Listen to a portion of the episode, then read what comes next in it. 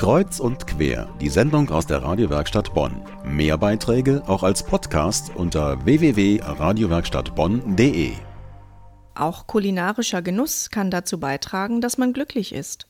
Essen und Trinken hält Leib und Seele zusammen, sagt man. Das wollten wir natürlich überprüfen und haben Thomas Großmann von der Bonner Slow Food Bewegung danach gefragt.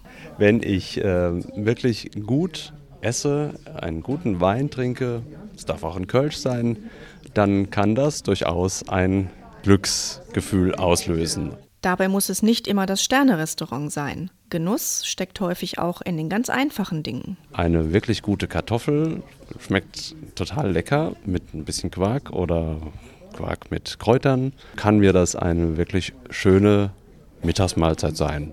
Der Genuss lässt sich aber noch steigern, wenn man das Gemüse aus dem eigenen Garten essen kann.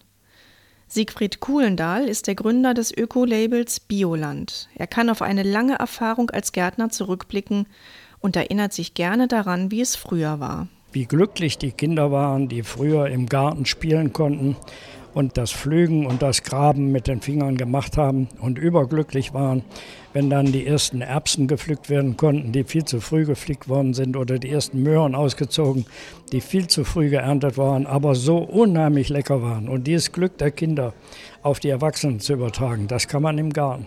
Wer keinen Garten hat, muss aber nicht auf das selbst angebaute frische Gemüse verzichten. Ein Balkon reicht völlig aus für das Gartenglück. Was Sie aus dem eigenen Garten ernten, säen, ernten, ist einfach gut. Ja, und viele gehen jetzt auch hin auf Balkongärten.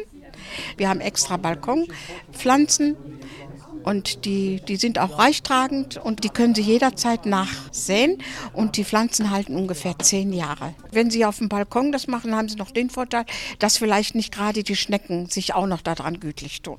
Der Tomatensalat aus den eigenen Tomaten schmeckt mir einfach viel besser. Und das Glück verdoppelt sich dann auch. Gärtnern und genießen. Besser geht es nicht.